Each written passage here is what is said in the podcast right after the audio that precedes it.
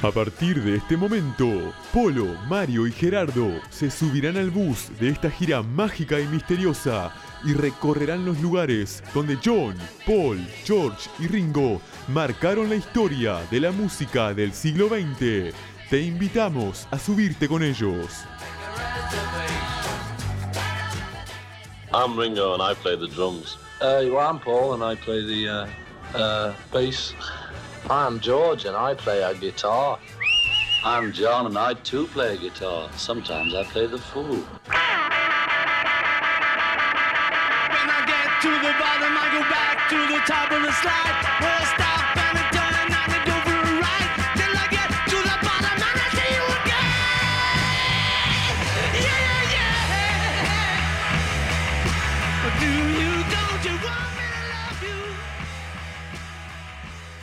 ¿Cómo andan? Bienvenidos a Helter Skelter en la Babilónica Radio. Como ¿Cómo le todos va? los sábados, número, programa número 43. 43. 43. Sábado 16 de octubre, programa número 43, mi querido Gerardo. Excelente. ¿Cómo anda Mario Casilla? Muy bien, muy bien. Una semana más, un fin de semana más en lo que eh, nos encontramos haciendo este hermoso programa. Sabe que tiene una crítica de, de Santiago, ¿no? Les cuento, Mario Sí. pone la música unos minutitos antes del programa y dice, nos cuenta Santiago que es una blasfemia lo que usted ha hecho. De ¿Qué poner hice? esos enganchados de los Beatles. Blasfemia. Ujú. ¿Por qué? ¿Qué Me hice? parece que no le gustó, parece que no le gustó la modernidad que le dio, el toque de moderno que le dio a los temas. No, es un clásico. Es un clásico de los años este, 80, ¿no? Sí. Eh, 70, Mario, 70. sí, 70. Sí. 70 era. ¿no? Sí, No sé eh, sí, eh, cuando lo grabé el disco, no me acuerdo. Sé que el disco es este sello Mercury, Ujú. mm, eh, pero no, no, no me fijé el año. Yo lo bailé en los 80. Sí, por ahí, sí. Pero Por bueno. principio de los 80 puede ser. Muy bien, bueno, el paso del teléfono para los que se quieran comunicar con nosotros, el 092-279-374, 092-279-374, para los que quieran pedir algún tema o para los que quieran participar en el sorteo, que hoy tenemos un... Cuéntenos, Mario. Hoy tenemos el DVD eh, de la caja de deluxe del Sgt. Peppers, ya que mm, hoy terminamos con ese hermosísimo disco. Bueno, decidimos eh, regalar eh, una copia del, eh, del, DVD que viene en, el, en la caja deluxe que trae eh, los, el disco en 5.1 y además trae el documental The Making of Sgt. Pepper, que es em, una producción de 1992, que es de donde nosotros sacamos la mayoría de los audios y esas cosas para los informes, que está excelente, porque no solo está George Martin con una con una consola y los master originales, sino que están eh, Paul, eh, John y George hablando sobre, y Ringo hablando sobre lo que fue eh, el Sgt. Peppers. Y después están eh, restaurados los eh, videos de Strawberry Field Forever, Strawberry Fields Forever, Penny Lane y A Day in the Life. Pero mire qué bien. Nada ¿Y menos, ¿Qué nada vamos, más qué vamos a hacer? menos. ¿Una pregunta o directamente que la que la audiencia llame y No, diga que quiero nos comenten si están de acuerdo con, con lo que muchos dicen, si este álbum. Sgt. Peppers, es el mejor de los Beatles. Estaría bueno saberlo. Eh, No yo- quiero meter presión, pero sí, sí, sí, sí. es, es excelente, es excelente y, y- y- y cuando estaba haciendo los informes le, le presté muchísima atención a, la- a las líneas de bajo que hace Paul y son unas líneas melódicas impresionantes, eh, algo descomunal las líneas melódicas de bajo que tiene el, el Sgt. Pepper. Este, y bueno, está, la calidad musical es algo bestial, algo brutal. Muy bien. ¿Va a mandar saludos, Gerardo? Voy a mandarle saludos a Patricia Bello, a Rosana, a Adrián, a Leo Dipeta, a Elena Tabuada y a Mauricio Duarte. Yo también tengo saludos, eh, como siempre a Jimena, a Viviana, a Daniel, a Leo, a Alicia, a Adrián, eh, a Rafael, a, bueno, y a todos los que nos siguen por la página de Facebook, Helter Skelter, eh, programa de radio, que son muchos por suerte, y no me acuerdo de los nombres de todos, pero eh, son, gen- son gente de, de Argentina, Brasil, México, Perú, España, bueno, está un mon- montón de países. Y, Y a mi amigo de Bahrein, que este que, hola, buenas noches. Le este, tenemos que poner un nombre a, a- a ese amigo, ¿no? No, pero debe tener nombre. No, no, pero tenemos que bautizarnos. En algún momento algún se va a tener que identificar. Sí, señor. Este, y está. Ya, ya es- eh, bueno, entonces este, voy a mandar saludos yo. Eh, antes que nada, ¿les gustó el videito que publiqué en el grupo de Facebook de, de Lennon, que estaba con su amigo Víctor Spinetti hablando de la sociedad y todo? Sí, Está- estaba en inglés, Spinetti. ¿no? Digo, eh, eh, lamentablemente, digo, la, la- la gente que domina el inglés lo disfruta mucho más, ¿no? Pero creo que creo que le puse, creo que estaba con leyendas también, si mal no recuerdo. Este, bueno, voy a mandar saludos. Tiene que tomarse el trabajo y subtitularlo. Es así. No, Braña, no, no- no tengo ¿Por ni tiempo no? a ¿Por veces. este, A Daniel Eh, Rico le quiero mandar saludos. Usted le mandó a, Daniel Rico al, al Beatle Taxi. Al Beatle Taxi, Pero, eh, Daniel. eh, apareció un videito de, de escuchando este. Justo, justo estaba hablando yo. Sí. Este, Ah, sí, sí, no lo vi, sé, no lo ¿cómo vi. Pero si me lo mandaron. eh, Capaz que te lo mandó a vos y no al grupo. Ah, claro, no, te lo mandó a lo vos a y mí. no lo mandaste al grupo. no Claro, lo porque grupo. estaba, porque estaba hablando yo. Bueno, gracias entonces, Daniel. Gracias, Y bueno, Taxi. voy a mandar este saludos a nuestros colaboradores, Daniel Glucksmann, Angelito Gallero y el profesor Balsa. A la gente del Pereira, Rosé, que si no me matan. A Alejandro, a Karina, a Victoria, a Adriana, Richard, Artigas, eh, Mauricio Maluma, el camillero. Ya se ha hecho famoso. Sí, Esa gente está para sanar, no para matar, Polo. Este, sí, No tiene a razón, tiene van a- A razón. los hombres se enojarán un poco, ¿no? Sí, está bien. A Yanina Belomo, Dayana, eh, Chiquito, Cristian, Romina, Verónica, Camila y su abuela que siempre están presentes. Wilder, que Wilder me comentó el otro día que se había comprado un libro de los Beatles. Ah, qué bueno, Wilder. Para, muy bien. para cada vez este, entender un poquitito más, porque él Claro. este, le gusta mucho la música brasilera y está incursionando. Este, siempre, nunca hay una edad. Eh, No, siempre, no, siempre hay tiempo para incursionar en la música de los Beatles. Y Bueno. este, a Noelia y a Sebastián también, este, dos compañeros del Pereira. Eh, bueno, después este, a Nachito, a Jimena, a Ana de Cetil, Lourdes Piccini, a Numa, Enrique y Pablo, excelentes músicos que conozco, a Marcelito y a Patricia. Eh, a Aldo Muerza, de, donde- a Gerardo Galo, a Cristian de nuestra querida hermana República Argentina, a Joao de Foz y Iguazú. Después este, a compañeros de la radio, voy a nombrarlo, no, voy a nombrar a, algunos porque todos, este, si no, este, Betina, Pitanga, Luis Melga, Javier Fafa, Laura, Verónica, Santiago y todos aquellos que no nombré, a los alumnos de la escuela donde yo doy clases que No tam- nombraste a los más importantes. No, porque los van a nombrar ustedes. No. pues. A Luis Eh, Melgarejo. A Luisito sí, lo nombré, a Melga y a Luis ya los nombré también, y a Santiaguito Mampel Y a también.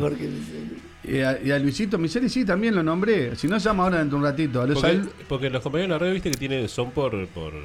Tienen cada uno sus escaloncitos. Entonces están los más importantes. Te digo, cuando los menos importantes saluda- y los que no No, queremos para nada. Cuando Entonces, Braña no. saluda, eh, nunca, nunca se le interrumpe. No, es señor. empezar a saludar si y me habla el centro. No va a nombrar Después, a todos, no nombra este, ninguno, Polo, por favor. Bueno, al- ¿puedo seguir este así termino Sí, con toda la- A los alumnos de la escuela donde doy clase también que van a estar escuchando. Eh, a Ayelén de este, shopping que también está escuchando. A una heladería que también son unos amigos nuestros. Sudan Fer, Sudan Fer. Sudan Fer, sudan mucho. Entonces hay que, hay que tomar mucho helado Mucho porque helado, una, es a propósito, ¿no? ahora viene el verano y sudamos mucho. Y el otro día estuve, este, ahora vio que ahora empiezan de vuelta la fiesta, la pandemia. ¿Sabe que me invitaron a un cumpleaños de niños? Estuve en un cumpleaños de niños y estuvieron una gente impresionante con unos inflables. Usted no sabe, Casina, cómo se divertían los gurises. Ah, qué lindo. Que para un inflable. Impresionante. Aparte, miren, eh, este, no solamente eh, jugaron con los inflables, con el castillo inflable, les repartieron helado, les pintaron, hicieron este, aventura realidad virtual. Eh, impresionante, Gurises. algodón de azúcar. eh. Algodón de azúcar Ah, también. ya está. Yo le digo sinceramente, me, me- fui, hice la cola, me hice el gurí chico. La me- fila, la fila, dice. la- sí, sí, no, uy, mire. Bueno, ahí está. Ay, los señores. Ahora, yo sé que esto que dije va a quedar, sí, ríase. Hice la cola este, como un niño. Esto que dije va a quedar para este, el último intento. último intento, ya bueno. veo que. Este, y bueno, y este, degusté como ocho helados. Porque yo soy como usted, Braña, soy medio garrón. No, yo no soy garronero. Cuando la nada. cosa es gratis, yo hago, hago este, y bueno. Y la verdad que pa- pasamos buenísimo en el cumpleaños. Señor Casina. Se me está empañando el vidrio. Usted nunca se equivocó, Casina, nunca dijo Siempre una frase. me equivoco. Qué maleducado que usted. Voy a, voy a contar, todo me, me, me me- me male sal. voy a contar cosas suyas hoy. Me voy a dedicar a No, contar no, suyas. él tiene grupo de fans. Cuando vengamos de la tanda, voy a contar cada cosa suya. Bueno, ¿podemos pasar un saludo o ya sigue saludando? Eh, no, salude, quiero, sa- salude. quiero saludar a la gente de Estados Unidos, el Reino Unido, Alemania, España, Perú, México, Australia, Bután y este, la demás gente que nos escucha. Braña se sigue riendo, eh, no sé realmente, la verdad me, me tiene asombrado Brañas, este, no va a poder hacer el programa. Casina, ¿usted quería, qué quería decir? Pasan un saludito. A ver, Bien. pase un saludo. Bueno, una vez más listo como siempre para escuchar el programa de hoy. Debo confesar que con un poco de pena porque hoy abandonan este maravilloso álbum que es Sgt. Peppers. Pero bueno, como todo es evolución en la vida y vaya que ellos evolucionaron y se fueron reinventando disco tras disco. Así que bye bye Sgt. Peppers y bienvenida a la gira mágica y misteriosa. Un saludo para Polo, Gerardo, Mario y todos los oyentes de este programa. Bueno, muchas gracias Ángel, como siempre, al pie del cañón ahí escuchándonos. Braña, Gracias, no, me, no me dejó ni decir el nombre de la empresa de los inflables. Diga la empresa Si no voy a quedar mal con esta gente que se No, portó no. impresionantemente. Eh, JMA se llama el agente de los inflables. Y si alguno de ustedes los quiere este, contratar, y bueno, es muy fácil. 095-110-228, 095-123-695. El señor Gerardo Brañas sigue tentado, demostrando una falta de profesionalismo brutal, al igual que el señor Mario Casina, No, señor. que me va a ver obligado a contar que No. usted se orinó, No, se no, no, orinó en mentira, Hamburgo mentira, porque jamás. no llegó al baño. Mentira, Y ahora voy a empezar a decir todas las cosas suyas, Casina, que usted se olvida cuando se orinó No, en el mentira. asiento del ómnibus. No, mentira. No Ah, pudo llegar al baño. retención, ¿no? No, No, sabía. Mentira, no, Casina, le voy a No, explicar, Verani- mentira. eh. Hola, no se Casina, escucha. Casina tiene un gran problema con la orina. No, mentira. No retiene la orina, entonces tiene que usar pañales. No, y no había no. llevado los pañales. Y se orinó. No, No, me no, pasa que no. los pañales para pasarlos en la- No, no, no. Me- yo no quería decir todas estas cosas, Casina, pero usted me ve, me, me, me Usted está diciendo cualquier cosa. No, está, no, no. me- Tengo está pruebas. blasfemando mi nombre. Tengo pruebas, Eso sí Casina. que son- es blasfemar. Esto es blasfemar. No, tengo pruebas, Casina. Ahí, eh, No quiero decir cuando se peleó, cuando se peleó también en el aeropuerto de, de Heathrow. ¿tá? Que ¿Cuándo me insultó, que, que insultó a la, a la azafata de origen No, a la, nipona. za- a la zafata no. A la azafata no. Al, al, al, Al eh, check-in, Al check-in la audiencia- alemán. vio al check-in alemán. Que un servidor no miente. No, eso sí, eso sí, al check-in alemán sí. Para colmo no sabía inglés. En Heathrow, no saber inglés. Este, y sé que mandó currículum y dijeron, bueno. Sí, es una empresa alemana. Bueno, ta, eh, sigamos, prosigamos. Johnny y 14. Polo, ¿qué Vamos dice arriba. el esqueleto que tenemos que hacer ahora? Me Pero- parece que tenemos que hacer un reconto de lo que hicimos el sábado pasado, ¿no? A no ver, las cosas no, no. sino Usted lo que que- en el usted no, no tiene ni idea de, lo- de dónde vamos, Braña. Ahí está sonando el gallo. Tiene que hacer un anecdotario. Casina me, Casina me rompe la lámpara, me hace señas, me acaba de romper la lámpara de pie que está en los estudios de acá. Este no tiene, bueno, fenómeno. Como Brañas no leyó el esqueleto, no hay anecdotario. Voy a pasar a hablarles de las efemérides. Acá se hacen todos los vivos, entonces voy a comenzar a hacerme el, el vivo yo. Así que vamos a, vamos a empezar a hablar de las efemérides. Como ustedes sabrán, este, queridísima eh, audiencia, eh, el, sábado pasado, el sábado pasado hicimos los primeros 10 días y ahora vamos a hacer los próximos 10 días, si la computadora me lo permite.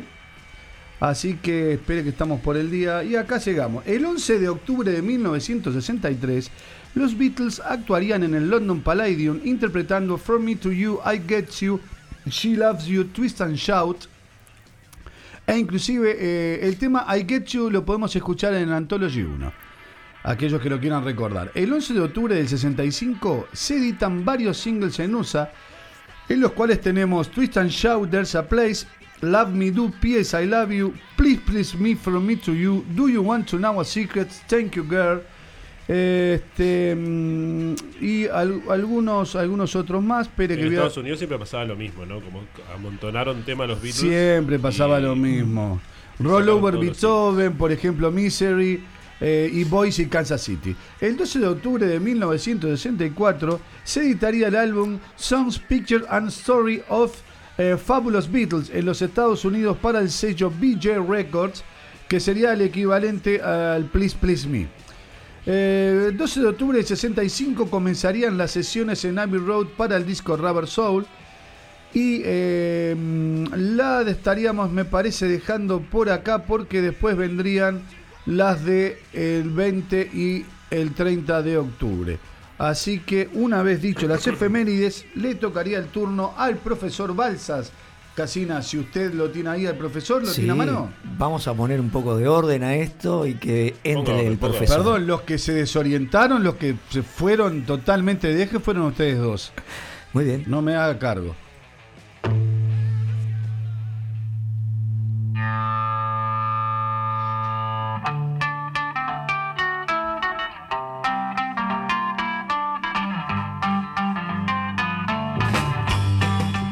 Beatles, amigos, familiares y rivales en el top 5 de los charts.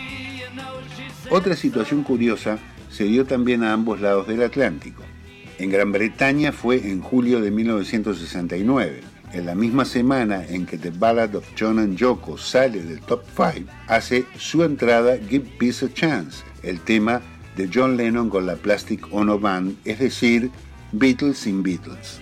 Si bien no alcanzará el número uno, se mantendrá entre los cinco primeros durante cinco semanas.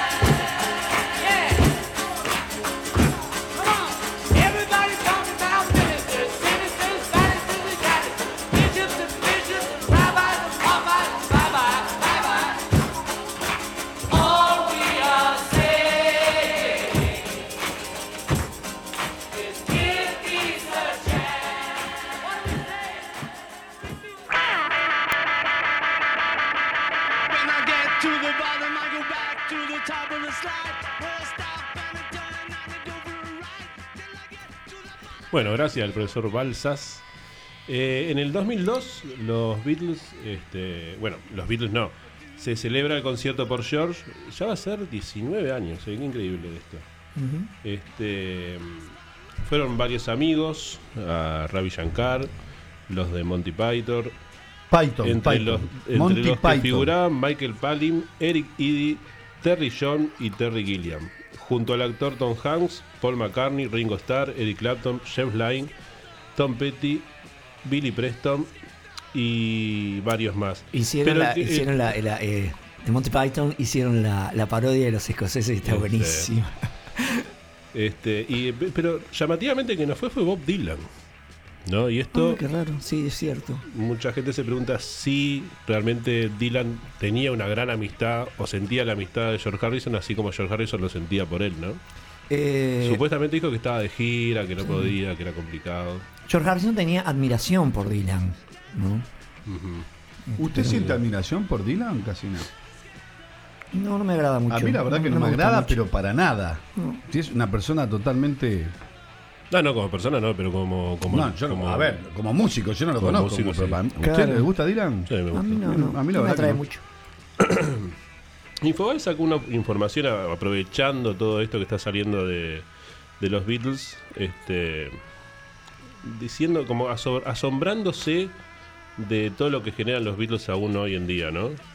Desde que salió la antología de los Beatles en 1995 hasta ahora, todos los grupos que, que trataron de seguir a los Beatles, ¿no? Acá pone el ejemplo de Oasis, de Blur también.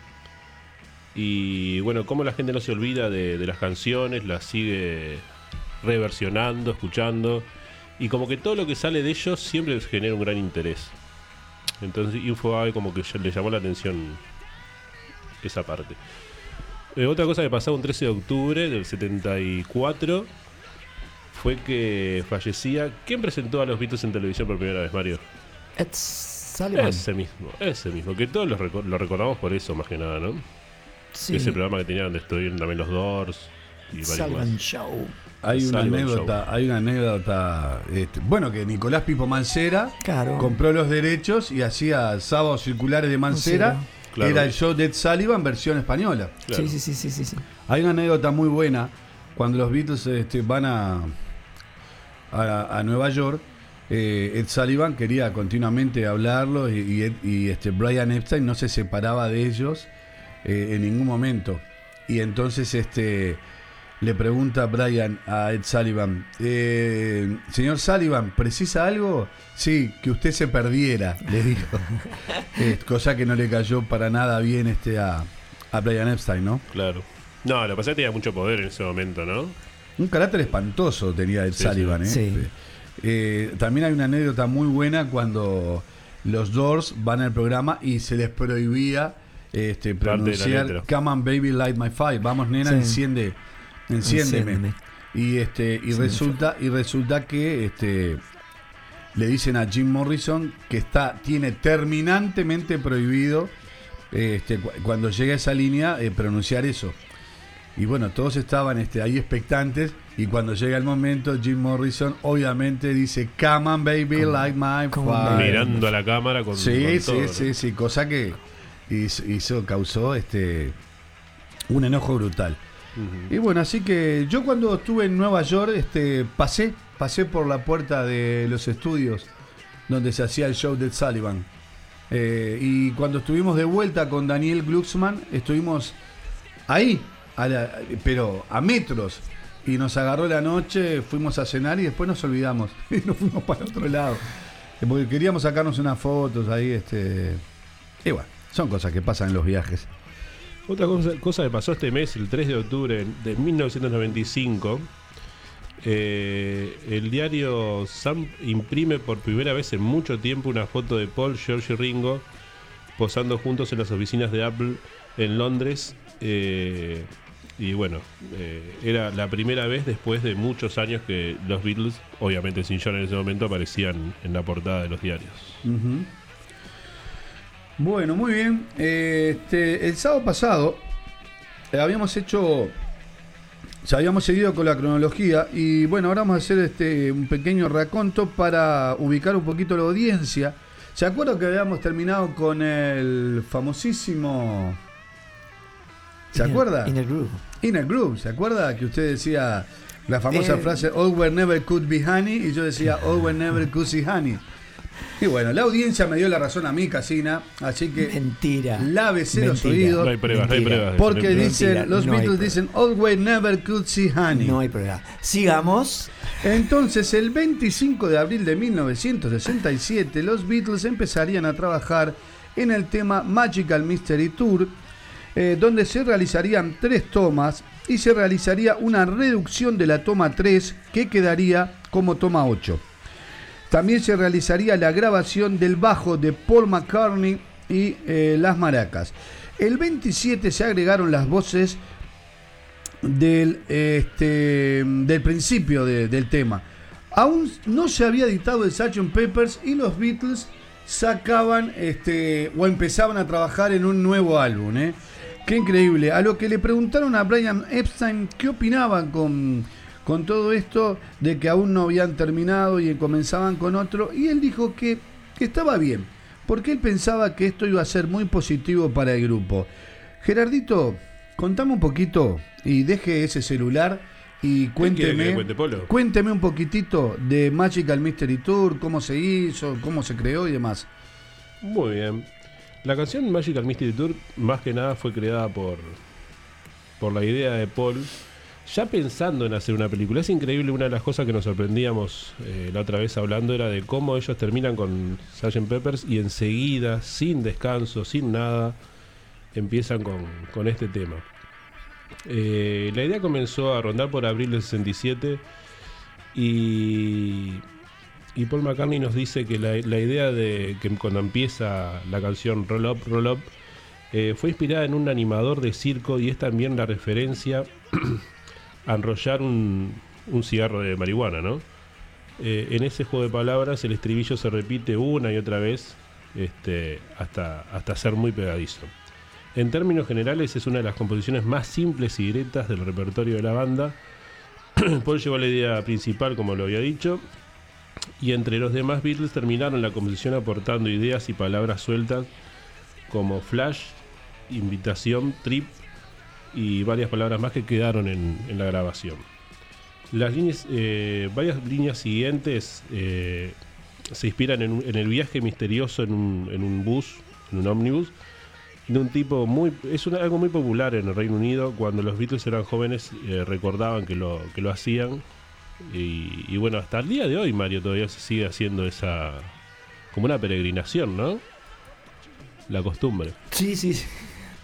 No, eh, Casina, Casina está pensando en, No, me No, miró. no. en otras Sí, cosas. Sí, sí, todavía se sigue Quedó haciendo. congelado. Le pregunta cualquier cosa y Casina le va a decir, sí, sí, sí, todavía se sigue haciendo. No se haga problema. Y bueno, vamos a ver cómo se grabó. Nada que ver, Mario. Esto es más simple. ¿eh? Esto es mucho más simple. Eh, déjemelo poner porque no lo tenía preparado. No le digo que Casina está en otra. No, porque teníamos otra cosa en el guion, pero vamos arriba. no, Pablo no, No, no, señor. No, discúlpeme.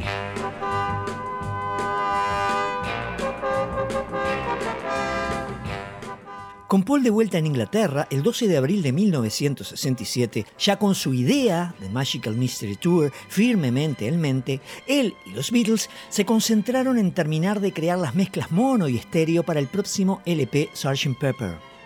También aprovechó este tiempo para presentar este nuevo proyecto a su banda para su aprobación. Pensamos que sería mejor hacerlo, recuerda John Lennon, y agregó, teníamos la sensación de que le debíamos al público hacer otras cosas. Por lo tanto, casi dos semanas después de que Paul regresara de América y después de que Sgt. Pepper estaba completamente listo para su lanzamiento, comenzaron a trabajar en el tema principal de Magical Mystery Tour. Sesión 1. El 25 de abril, el grupo se reunió para trabajar esta vez en el estudio 3. Hunter Davis da detalles de esta grabación. Cuando los Beatles llegaron a los estudios de EMI a las 7 y media de la noche para grabar Magical Mystery Tour, todo lo que tenían era el título y algunos compases de la música, mientras Paul tocaba algunos arreglos en el piano mostrándole a los demás cómo iría. Al detallar el ensayo de la canción, Davis explica. Se inclinaron alrededor del piano mientras Paul tocaba, repasando una y otra vez la apertura. Paul le dijo a Mal Evans que escribiera el orden de cómo iría la canción. Paul dijo, trompetas, sí, tendríamos algunas trompetas al principio, una especie de fanfarria. Luego le dijo a Mal que escribiera re, la, mi, los primeros tres acordes de la canción. Según Mal Lewison, lo primero que se grabó en realidad no fue ni siquiera el grupo tocando nada. Aunque el contenido final de la canción estaba en constante cambio, relata Lewison, una cosa estaba clara. Se requerían ruidos de un autocar y esto significó otra búsqueda en la colección de efectos de sonidos de Abbey Road. El volumen 36, Traffic Noise Stereo, cumplió con los requisitos, especialmente porque los sonidos de los automóviles y camiones que contenían se extendía a través de una imagen estéreo, pasando de izquierda a derecha o de derecha a izquierda. Tomó un par de horas trabajar en la primera pista de acompañamiento y grabarla. Mark Lewison lo descifra como una pista rítmica básica de dos guitarras, piano y batería. Se hicieron tres tomas, y luego se sometió a cinco mezclas de reducción hasta llegar a quedar una pista de una nueva cinta. La edición final, la toma 8, se marcó como la mejor. Dado que Geoff Emerick da el detalle de Paul estaba en el piano durante estas tomas, eso deja la guitarra acústica a John, la guitarra eléctrica a George y la batería obviamente a Ringo. A las 3.45 am de la mañana siguiente, la sesión del día estaba completa, aunque la canción no estaba ni cerca de completarse ni en forma ni en arreglo. Esto se dejó para más tarde esa noche. Sesión 2. El 26 de abril, la siguiente sesión comenzó en el estudio 3 en algún momento después de las 19 horas. Habiendo reducido la pista de ritmo del día anterior a la pista 1 de una nueva cinta, se harían tres nuevas sobregrabaciones en este día para llenar las tres pistas restantes de esta nueva cinta. Paul le había dado instrucciones a Mal Evans para que trajera algo a esta sesión. Davis relata. Paul le preguntó a Mal si había conseguido algún cartel de Mystery Tour o gira misteriosa real.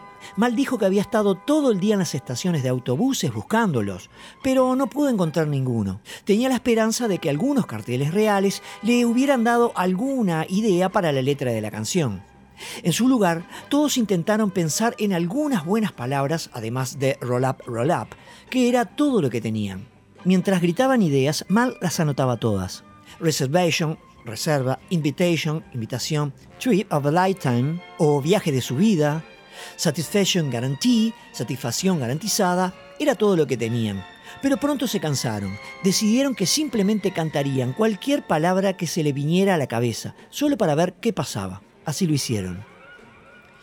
Estos gritos vocales de acompañamiento, con mucho eco añadido, como lo describe Mark Lewison, se grabaron en la pista 4 de esta nueva cinta. Cuando terminaron eso, continúa Davis, Paul decidió que en la siguiente pista agregarían un poco de bajo al acompañamiento. Se puso los auriculares para poder escuchar lo que habían hecho hasta ahora y se puso a tocar el bajo. Esto se grabó en la pista 2 de la nueva cinta. Después de eso, dijo que deberían agregar aún más instrumentos. Todos ellos, Paul, Ringo, John, George, Neil y Mal, luego recogieron los instrumentos viejos que habían por ahí, maracas, campanas, panderetas, se pusieron los auriculares, golpearon y tocaron al compás de la música. Esto se grabó en la pista 3 de la nueva cinta. A lo largo de este día, según Jeff Emmerich, el grupo se dedicó a formular algunos detalles sobre la película de televisión que acompañaría a la canción que estaban grabando.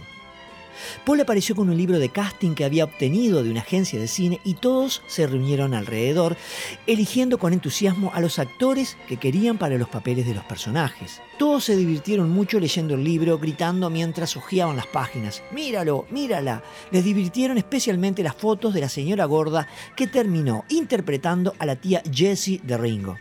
Es cuatro veces más grande que tú, Ring, se rió Lennon con alegría. Dado que las cuatro pistas de esta cinta ahora estaban llenas, se hizo otra mezcla de reducción al final de esta sesión para liberar más pistas para las trompetas que Paul quería, así como las voces principales y cualquier otra cosa que consideraran necesaria. Sesión 3. Regresaron a la canción más tarde esa noche, el 27 de abril, para agregar más sobregrabaciones. Una vez más, en el estudio 3, en algún momento después de las 19 horas, se concentraron en llenar las dos pistas restantes de la cinta con las voces. Paul grabó su voz principal en una de las pistas abiertas y John y George grabaron coros en otra pista. Todo ese fragmento de Roll Up, Roll Up for the Magical Mystery Tour se grabó muy lento, recuerda Richard Lash, de modo que se reprodujo más rápido. Realmente querían que esas voces sonaran diferentes. La primera mezcla mono de la canción también se realizó en este día, aunque solo estaba destinada para discos de acetato para entregar al grupo para escuchar. La sesión se completó entonces a las 12.45 am de la mañana siguiente. Sesión 4. Seis días después, el 3 de mayo, se grabó las trompetas que Paul quería para la canción y se contrataron cuatro músicos de viento para la noche, incluido David Mason, quien tres meses y medio antes había grabado el increíble solo de trompeta piccolo para Penny Lane. La sesión se llevó a cabo una vez más en el estudio 3, comenzando en algún momento después de las 19 horas. Ya sea por falta de tiempo o simplemente por no molestarse, no se preparó ninguna partitura de antemano para los músicos de viento. Malcolm Addy, ingeniero que sustituyó a Jeff Emerick en esta sesión, recuerda, Paul McCartney tarareaba para los músicos la nota que quería, tratando durante mucho tiempo de hacerles llegar sus pensamientos. Al final tuvimos que enviar a los trompetistas a tomar el té mientras Paul y George Martin arreglaban las cosas en el piano del estudio 3. Sin duda, debido a la incapacidad de Paul para transmitir lo que quería en la canción, la sesión se prolongó en horas extras desde las 22 horas, el límite del contrato, hasta las 12.15 am de la mañana siguiente. Malcolm había hecho un trabajo digno de crédito al grabar los metales, admite Jeff Emerick, con la cinta ralentizada para que sonara más excéntrica cuando se reproducía a velocidad normal. Los metales eran perfectos para las notas, sin ningún error a pesar de la complejidad del trabajo. El 4 de mayo se hizo siete mezclas mono. Sin embargo, dado que finalmente se consideró necesario un poco más de trabajo para que la canción estuviera terminada, las mezclas monos hechas ese día no se pudieron usar. el máster de la canción Magical Mystery Tour permaneció en el estante durante casi cinco meses antes de que fuera necesario hacer algo más con ella. El 28 de septiembre se realizó para el productor de la película una copia en cinta de lo que se consideraba la mejor mezcla mono que había sido creada el 4 de mayo. Sin haber conseguido ninguna mezcla considerada buena, el 7 de noviembre se hicieron las mezclas finales. Primero fue abordada la mezcla estéreo con Paul insertando una nueva línea vocal, probablemente el nuevo grito introductorio Roll Up, Roll Up, que también se grabó como una sobregrabación ese día. Se hicieron dos intentos de esta mezcla estéreo numeradas 5 y 6, siendo la sexta la que usó en el disco terminado. Inmediatamente después de que esto se completara, se creó la mezcla mono. La mezcla estéreo tiene la pista de ritmo en el canal izquierdo y la sección de metales en el canal derecho, mientras que el bajo y todas las voces se centran en la mezcla. Y por supuesto, se asegura que los sonidos del bus se desplacen de un canal a otro para dar el efecto deseado. Era difícil mantener la vara alta tras el lanzamiento de Sgt. Pepper para los Beatles, pero el impacto musical que causó en aquellos que escucharon por primera vez Magical Mystery Tour estaban de acuerdo en que la atmósfera de fanfarria que representaba la canción despertó el apetito por las imágenes pintorescas que lo siguieron en el LP o EP. Como el Sgt. Pepper antes, la canción llamó la atención como para anunciar una nueva era, o tal vez para acomodarnos en nuestros asientos y amarrarnos para un viaje mágico y misterioso.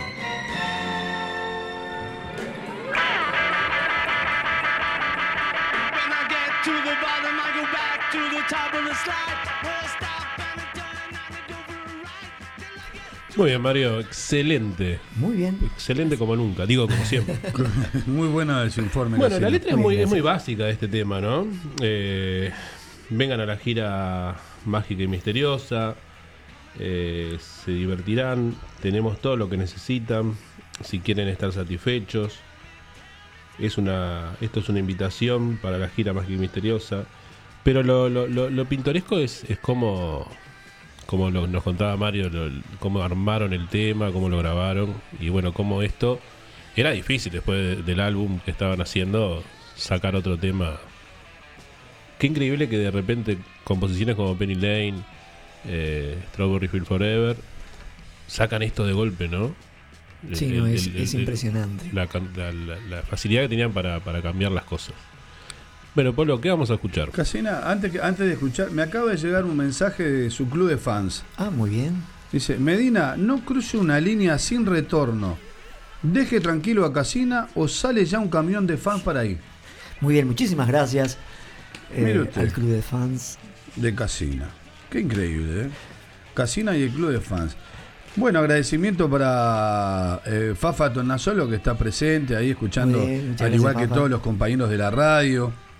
Eh, bueno, ¿sabe que me gustaría escuchar un tema de la audiencia, Casina? No, pero primero vamos a terminar con este tema de de, ser- de, de Magical Mystery Tour. Bueno, como ustedes quieran. Yo ¿Qué, porque, qué este, toma podemos escuchar? Y bueno, a mí me gustaría entonces escuchar eh, la toma 7. ¿Qué le parece, Casina? Grabada el 4 de mayo. Muy bien, vayamos. Adelante.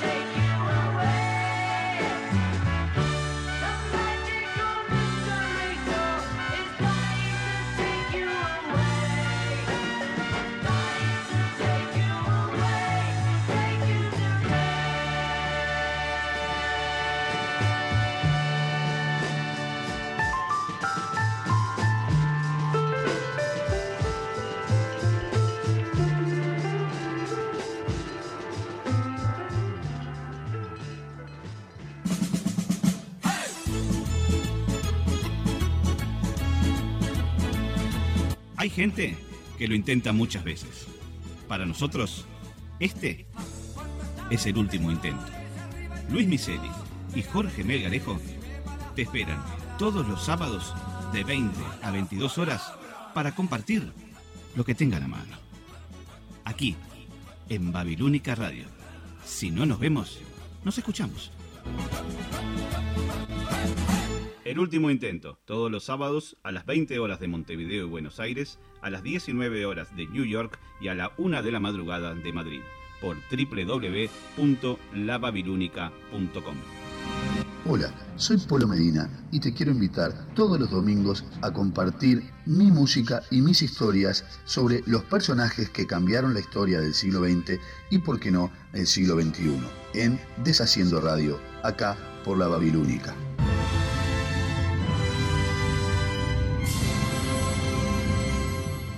Deshaciendo Radio, 20 horas Montevideo, Buenos Aires, 1 de la madrugada Madrid y 19 horas Asunción y New York. En tu vida, un sonido conectado a tus oídos.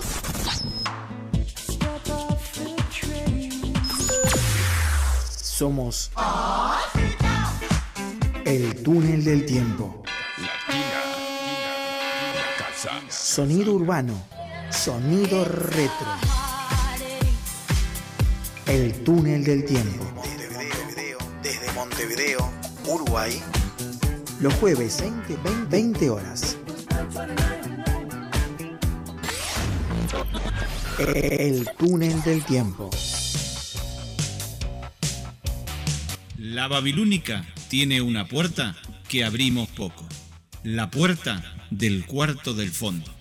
Porque ahí guardamos todo lo que no queremos que se escuche. Te esperamos todos los domingos a las 22.30 horas por Babilónica Radio. Si no nos vemos, nos escuchamos.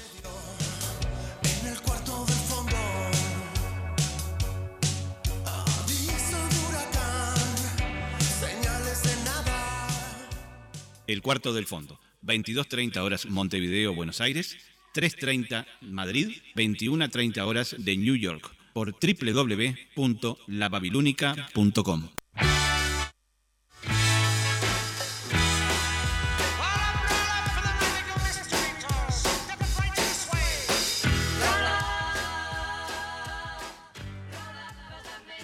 Y roll up, roll up. Muy bien, Bueno. no, lo que escuchábamos era eh, un acetato. Eran los discos que los Beatles eh, se llevaban a la casa para escuchar cómo había quedado esa mezcla. Esa fue una mezcla mono que se hizo el, el 7 de mayo del 67 y que no se utilizó. Y después ahí le agregaron los efectos y, y algún que otro viento y otras cosas, ¿no? El otro día me preguntaba un, un oyente, Sí. este, che, dice, ¿de dónde sacan todos esos temas? Digo, porque la verdad que- No diga no, nada, no, no, no vamos, diga a, no vamos a decir.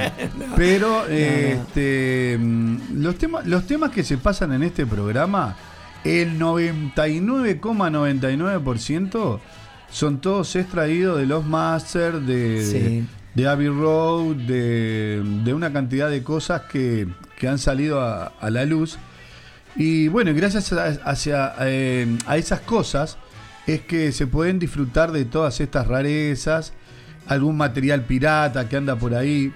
Yo me acuerdo hace unos, hace unos años que se armó un revuelo bárbaro, no sé si ustedes se acuerdan, cuando YouTube sacaba un álbum y el día anterior el álbum fue colgado en la red. Se armó, ¿ustedes se acuerdan del relajo? ¿Vos te acordás, Gerardo? Claro, pero creo que fue a propósito, que, que ellos lo quisieron hacer de esa manera. No, no, no, ¿No? Se, llamó, se armó un lío. Sí. Se ve que alguien del estudio, este, aparentemente lo, lo, lo, lo- pudo sustraer o algo, ¿no? Se llamó un lío bárbaro por ese tema. Bueno, Radiohead, eh, un grupo también británico, es, es mucho hacer eso, ¿no? No, no es, no es un, Claro, pero una banda vendedora de, de- de discos, sino que lo- los cuelga. No, y lo hizo y- McCartney también cuando. Yo tengo, por ejemplo, el. El último de McCartney, eh, que me lo. ¿Fuiste vos, Mario, que me lo, Sí, me lo diste? sí. Estuvo unas horas eh, nada más en Sí. internet antes que saliera al aire. 3. Ujú. Antes que saliera al aire, antes que saliera editado. El McCartney 3, ¿no? Sí. Pero generalmente se hace eso, digo. Claro, es pero lo de. YouTube, lo de YouTube creo que fue una, una, una, Una filtración. Una filtración y. Alguien ahí, algún ingeniero de Así como se filtró, ¿se acuerdan el saludo de McCartney cuando vino a Uruguay? Eso sí. se filtró también. Este, y bueno, está, porque estaba, se veía espantoso y obviamente no era el, no era el editado. Y bueno, Tenemos, entonces- antes que sí. de seguir, tenemos una voz femenina ahí, ¿no? A ver.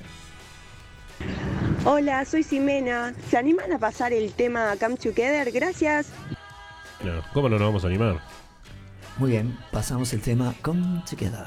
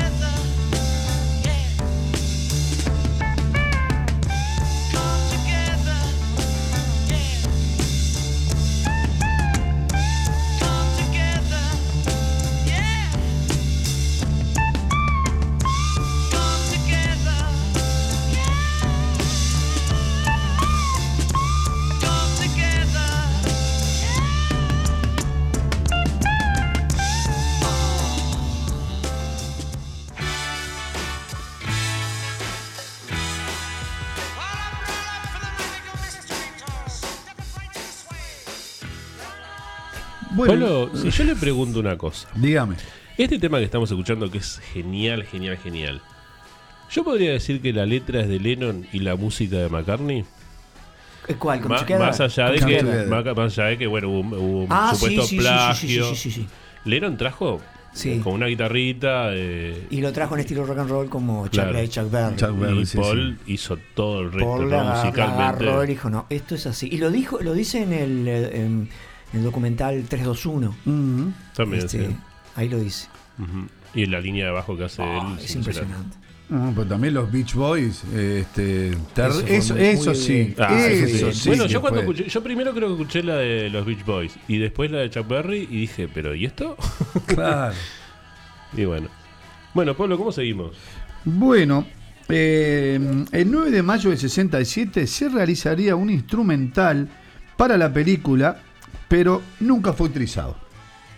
No sé qué pasó, se ve que no le, no le satisfizo, no le gustó. Y si había uno de los cuatro Beatles que no estaba de acuerdo en algo, el proyecto se desechaba. Está bueno eso, ¿no? Así fuera Ringo, ¿no? Sí, sí, no, no, cualquiera. Pobre Ringo. Bastaba, No, no, bastaba, chiste. que, bastaba que uno de ellos.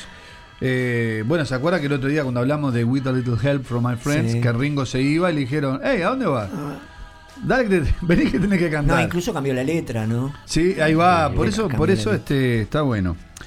Y bueno, el 11 de mayo de 1967, en los estudios Olympic Sound, eh, se desarrollaría una sesión para realizar el tema Baby You're a Richman, que iba destinada al film Yellow Submarine, pero como todos ustedes saben, en realidad fue utilizado para su siguiente sencillo. Y, y en esa sesión, ¿sabe con quién, este, quién estaba con ellos? El señor Mick Jagger, integrante de los Stones, este, que después estaría también ¿Vio, vio participando. qué, problemón que hubo, ¿no? Con, con unas declaraciones de Paul. Con respecto No, Paul en una reciente entrevista. a eh, la famosa entrevista a la revista Life. Ahí está, que dice que el- los Rolling eran, son una banda de imitadores de, de blues, hacían blues. digamos. Sí, ah, sí, no, sí. eso no lo estaba. Pensé que, ahora, sí, no, pensé en, que cier- iba- en cierta medida, en ese momento sí. Sí. Después, bueno, está la década de los 70 y claro, los sí. 80 es otra cosa. Pero en ese momento sí. Pensé que iba a hablar blues. de una entrevista que viene más adelante. Ah, mire usted. Cuando declararía este, para la, la- la revista Life o algo que más adelante vamos a decir. Muy bien. Muy amigos Mick Jagger y, y Paul en su Yo momento. diría más que nada de Lennon, me parece. No, no, no, no. eh, ¿No? Mick Jagger iba muy seguido. Porque, ¿qué pasa? Mick Jagger era, era pareja de. Faithful. Y iba muy seguido a la casa de Paul, que se juntaban con, con su novia de entonces, Jane. Y, y bueno, siempre a, a Jane siempre le llamó la atención que siempre iba este, Mick Jagger a la casa de Paul. Nunca Paul a visitar a Mick Jagger, pero bueno. Era, Impecable. era muy amigos. Todos felices en este momento en el estudio de la Casi todos, casi sí. todos. Prosigamos, que se nos va el 66, programa. 66,66% felices. Eh, en este estudio, en este momento le puedo asegurar que hay un gran porcentaje de Dos felicidad. tercios nomás. Dos Vamos tercios arriba. de felicidad. No está todo perdido. ¿Quién le dijo eso? Mm. Eh, bueno, eh, Gerardo, dígame algo de. Bueno, si una- quiere, ¿no? De Baby Richmond. Es una mezcla de dos canciones. A ver. ¿no? Para los contras que dicen que bueno que Paul y, y John no, no, ya no escribían, no, no se juntaban. Qué linda canciones, a mí me gusta. No me gusta tanto el estribillo, pero me gusta todo lo demás. Me, me gusta A mí me gusta esta canción, sí, me encanta. Y es una de las canciones tapadas de, de los Beatles. Sí. No es una que comúnmente puedan escuchar en la radio, sino que Bien irónica, bien John. Mm. Bueno, la canción es un trabajo en conjunto, como bien decía, que en ese momento todos pensaban que no, no se daba muy seguido entre Johnny y Paul. Eh, Baby Richman, Baby You're a Richman era una, originalmente una canción de McCartney que no estaba acabada y la mezcló con One of the Beautiful People, canción que no estaba terminada tampoco de Lennon. La grabaron en seis horas nada más. Fueron a los estudios y la grabaron perfectamente. La letra de One of the Beautiful People estaba basada en la nueva generación de hippies que tenía una banda, una manera de pensar positiva hacia la vida. Todo era bonito, como Paul dijo en una entrevista, todo es fantástico y no hay nada malo si lo puedo considerar fantástico. La otra canción sí está dirigida a Brian Epstein, el manager de los Beatles, y el sentido de la letra, según John, era claro: deja de protestar, eres un hombre rico.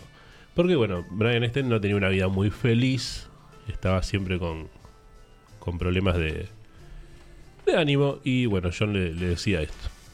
Ujú. el, ¿Cómo? otro, el otro día, el otro día usted sabe que buceando ahí un poco, estuve leyendo una nota eh, que le hacen a.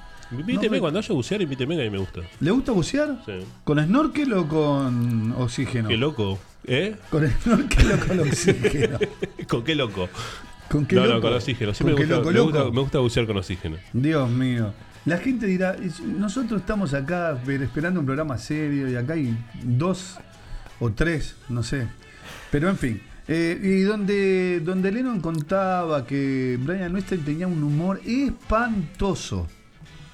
Pero espantoso. No recuerdo exactamente dónde, dónde fue que lo leí. Tenía un humor espantoso que de repente se desaparecía 3-4 días. Que ninguno de los Beatles sabía dónde estaba. Bueno, hay una anécdota que contamos en este programa cuando un, creo que un ayudante, no me acuerdo un secretario de él, no me acuerdo el nombre, no era directorio ni nada por el estilo, se llevó una limusina para, para llevar a un invitado y esa noche justo Brian iba a usar la... Alistair Taylor. Alistair Taylor, cuando renuncia fue. Alistair Taylor, está, justamente. Que lo, lo, lo, lo pobre, lo, lo- No, lo que pasa, lo que pasa es que, claro, a ver, hay un tema, ¿no? Eh, eh, con mucho respeto lo digo. Vieron que los homosexuales son muy especiales. No, en esa época era muy, no los entendía nadie. Y Eh, claro, y eran prácti- prácticamente tomados como unos bichos raros.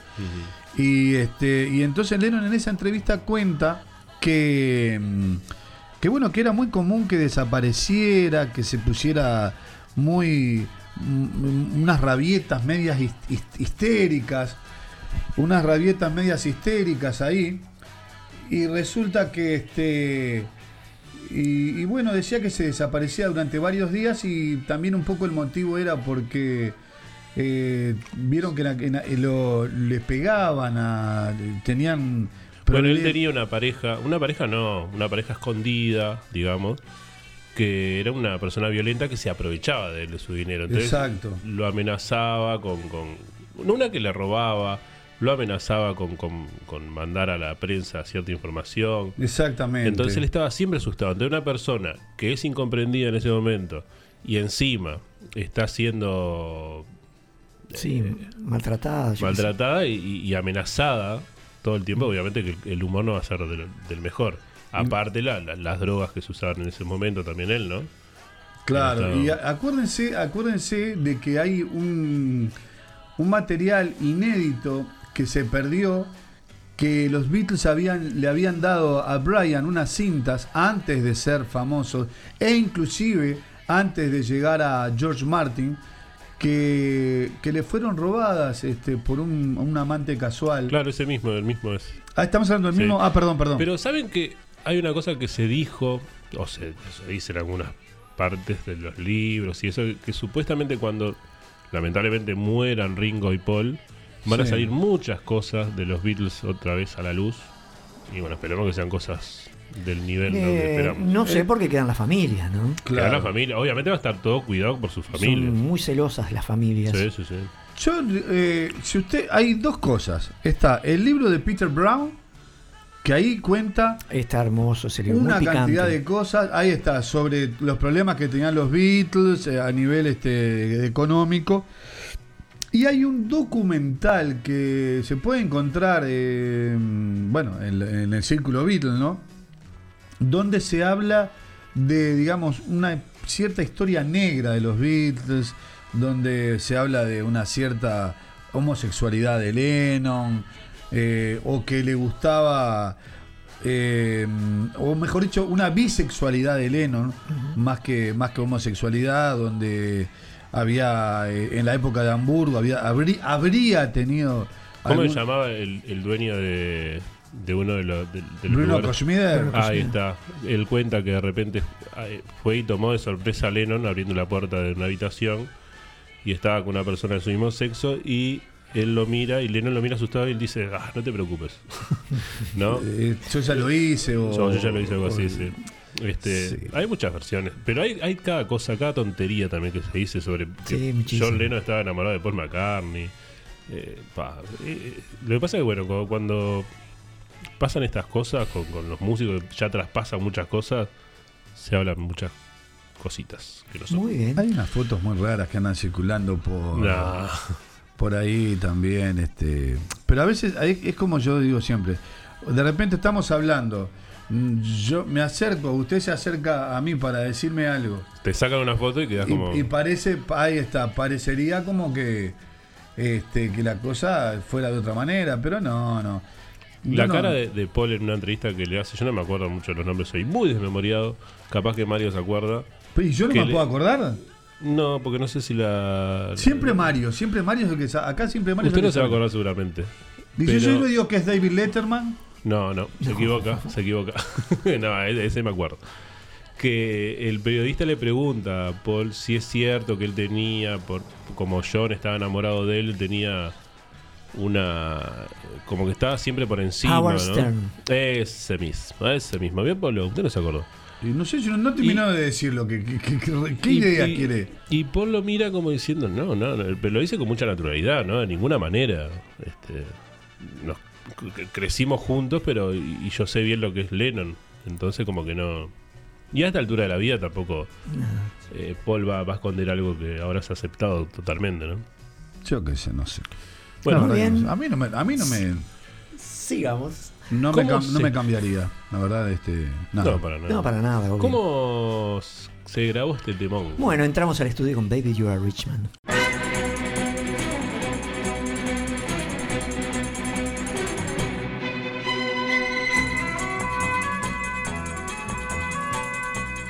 Los Beatles no pudieron entrar a Abbey Road durante las siguientes dos noches, cuenta Geoff Emerick.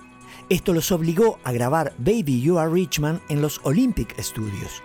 Fue por esta época que los Beatles comenzaron a frecuentar otros estudios por varias razones.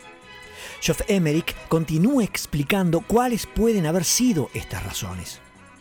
Quizás simplemente estaban buscando nuevos sonidos o estaban hartos de mirar las mismas cuatro paredes. En realidad, no había comodidad en Abbey Road, no había sofás ni sillones en nuestras estrechas salas de control, solo un par de sillas duras e incómodas.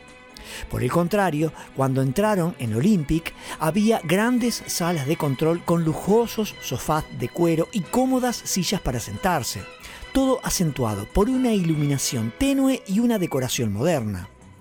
Además, a mediados de 1967, todos los estudios importantes de Londres tenían una grabadora de 8 pistas y nosotros seguíamos con la de 4, lo que realmente nos hacía parecer que nos estábamos quedando atrás.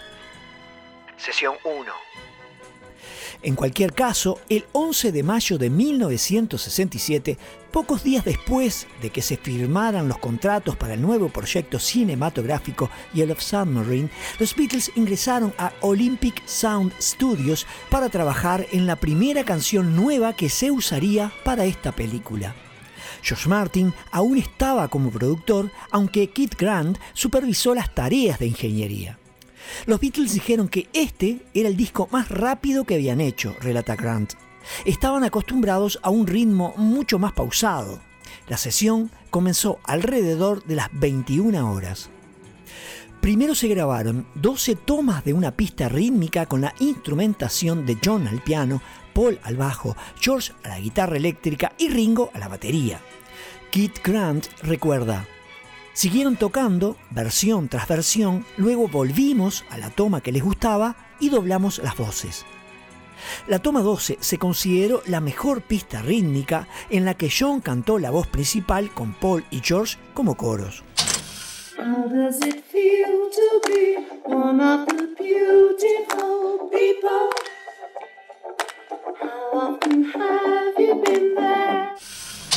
Otras sobregrabaciones incluyeron a Paul tocando un piano adicional, Ringo en pandereta y luego en maracas, George y Ringo agregando palmas, John haciendo doble seguimiento de su voz principal en algunos lugares y Eddie Kramer, futuro productor de Jimi Hendrix y Kiss, quien resultó ser el segundo ingeniero en la sesión, agregando un poco de vibráfono. Un zumbido parecido a una tamboura también está presente en la grabación terminada, sin duda interpretada por George. A esta sesión asistió su amigo Mick Jagger, quien también pudo haber contribuido con algo de los procedimientos. El autor Mac Lewison, mientras escuchaba la cinta en preparación para su libro The Beatles Recording Sessions, vio la siguiente anotación en la caja de la cinta. Los Beatles más Mick Jagger. Se ha especulado que podría haberse sumado a los coros de la canción, aunque esto no se ha verificado. Otra sobregrabación en esta sesión fue un instrumento muy interesante llamado claviolín, que fue tocado por John. Eddie Kramer explica. Queríamos asegurarnos de que salieran de Olympic Studios completamente impresionados, por lo que había un claviolín que estaba en el estudio y John lo tocó. Este era un instrumento electrónico francés con un pequeño teclado. Tenía una pequeña tira en la que colocaban el pulgar y la movían hacia arriba y hacia abajo a lo largo del teclado mientras tocabas para obtener un vibrato. El claviolín era un teclado monofónico, lo que significa que solo sonaba una nota a la vez, excluyendo los acordes. Digamos que fue un predecesor de los sintetizadores modernos.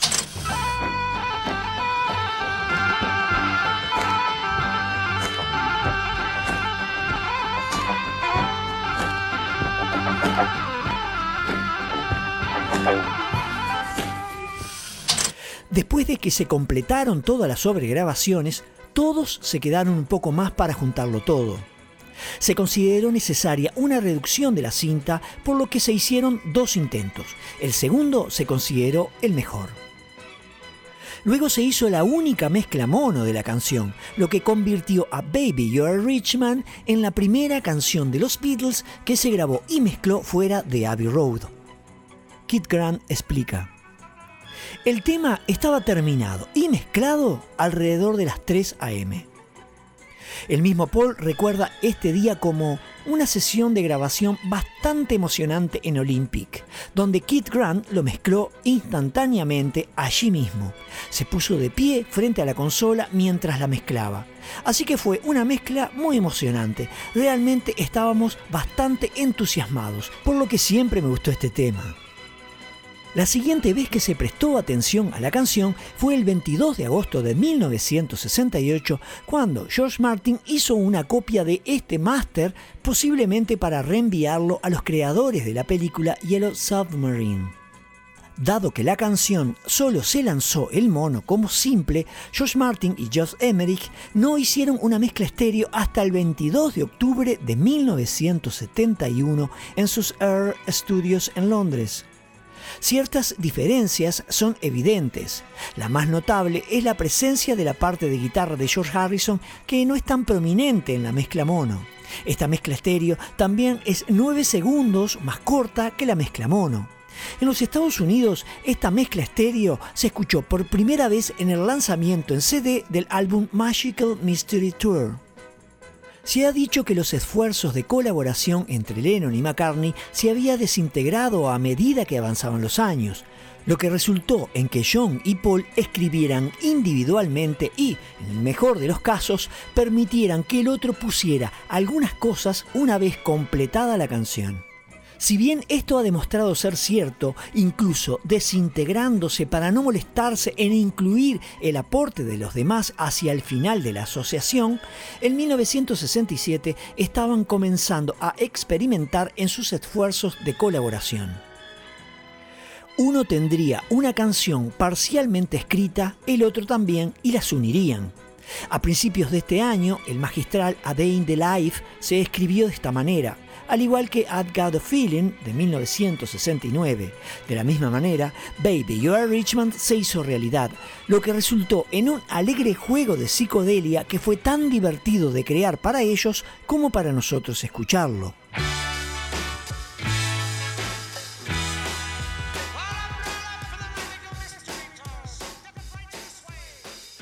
Bueno, Mario, qué, qué bueno, ¿eh? Qué, qué buen informe. Sí, ¿eh? sí, me llamó la atención el claviolín ese. Claviolín. Que, Y yo aprendí algo nuevo hoy, ¿eh? ¿Viste? con, el, cin- con el cintero, qué impresionante. El cintero. Claro, el cintero, porque antes de la toma del claviolín era el cintero que hacía su, su entrada. Este, Yo siempre me pregunté qué será ese ruido, pero el bueno. ruido del, del cintero. Que hace. Claro. Que es cuando se acerca el. Claro. Cabezal y No, rodillas. que, que es espectacular, ¿eh? Espectacular. Bueno, vamos a ver parte de la letra que se dice que es para nuestro amigo Brian. ¿Qué se siente, qué se siente siendo uno de, la gen- de los que pertenecen a la gente hermosa? Ahora ya sabes quién eres, lo que quieres ser y has ido muy lejos, tan lejos como alcanza la vista. ¿Cuántas veces has estado ahí? Lo suficiente para saber qué es lo que viste. Todo que no se... ¿Qué es lo que viste más de lo que no se vea? Chico, eres un hombre rico. Guardas todo tu dinero en una gran bolsa marrón dentro de un portafolios. ¿Qué cosa haces? Eres un hombre rico. ¿Qué, ¿A qué hora es que has encontrado otra clave? ¿Qué vas a tocar? Chico, eres un hombre rico.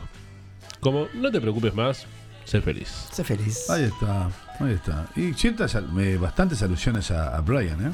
Ujú, Bastante. Muy bien. Y bueno, eh, una, una vez este, sabida la, conocida la letra, vamos a escuchar el tema del disco porque no hay registro No, de. no. hay, no encontramos. No hay. Y eso que hay materiales de, Sí. de- en Helter Skelter de los Beatles, pero no, no logramos encontrar este algo. Muy bien.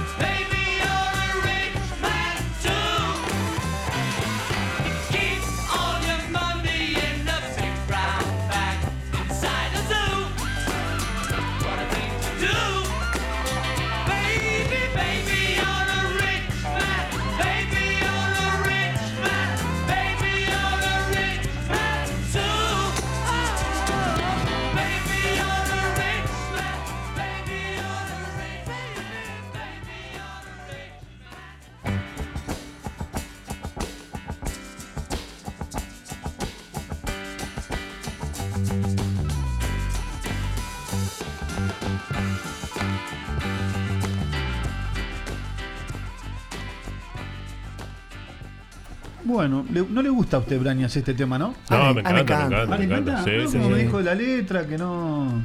No, lo que pasa es que la letra, bueno, se queda media corta, pero estamos acostumbrados a, a- al Sgt. Peppers. Pero, Ah, pero hoy... Ah, pero estamos- pero estamos eh, en 5.1, ¿no? en 5.1, hoy 5.1. Muy bien. Y no sé qué les parece, seguimos un poquito con la cronología, pero antes de seguir, a mí me gustaría, eh, Casina, ¿sabe qué me gustaría a mí?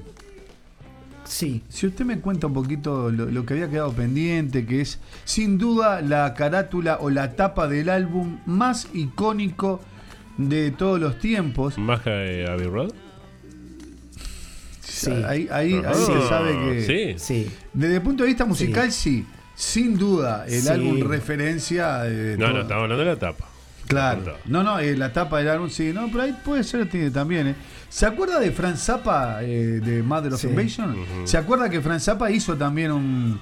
un este. Con, con cosas de basura, ¿no? Con- No, él, este- Tenía las fotos de tacho de basura, creo. Yo tengo un amigo, yo tengo un amigo este, muy querido que es amante de Franz Zappa, que le gusta mucho y este, siempre me, me, me chicanea un poquito con los Beatles.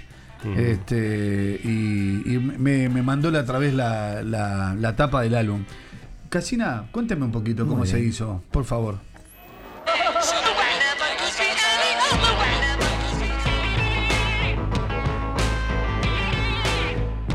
George Martin. Confieso que cuando estábamos trabajando en Pepper, la gente nos decía, "Eh, ¿cómo va la cosa? Yo respondía, bien. Y confieso que cuanto más tiempo dedicábamos al álbum y más vanguardistas nos God, volvíamos, me preguntaba si no estábamos exagerando o siendo un poco pretenciosos. Me preocupaba un poco. Pensaba, ¿la gente estará lista para esto? Paul McCartney. Los periódicos musicales que solía leer estaban empezando a criticarnos porque nos llevó cinco meses grabar. Y recuerdo ver que uno de ellos con gran alegría publicó, los Beatles quedaron sin inspiración, no sacan nada. Y yo estaba frotándome las manos pensando, esperen y verán. What would you think if I sang out a tune? Would you Hasta mediados de los 60 las cubiertas o tapas no eran tan importantes, eran simples empaques que en muchos casos ni siquiera mostraba el nombre del artista. Con la masificación de los discos simples y long plays o larga duración, las tiendas de discos reformularon sus displays de tal manera que, en lugar de solo ver el vinilo, los clientes pudieran ver las portadas. Esto nos muestra qué tan importante era el arte para vender un producto. Y la música es un producto. Es una mercancía que la gente consume. Y como no puedes comprar a la misma banda y la música no tiene ninguna dimensión espacial, la portada del disco surgió como un sustituto físico de esa mercancía que se adquiere. George Martin. La ilustración de las tapas en los 60 no se había explotado hasta entonces, y cuando decidieron lo que querían, aspiraban a poner a todos sus héroes en el álbum de una forma u otra. Convocaron a Peter Blake, un artista de vanguardia, para reunir sus ideas y volverlas realidad, del mismo modo en que yo hacía realidad su música. Fue una movida muy inteligente.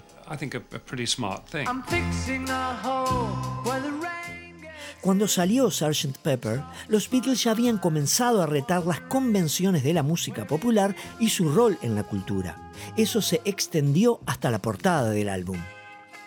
Una portada que explícitamente engancha con la audiencia de tantas maneras, en crítica, interpretación, comparación, contrastes. Esta portada invita a entrar.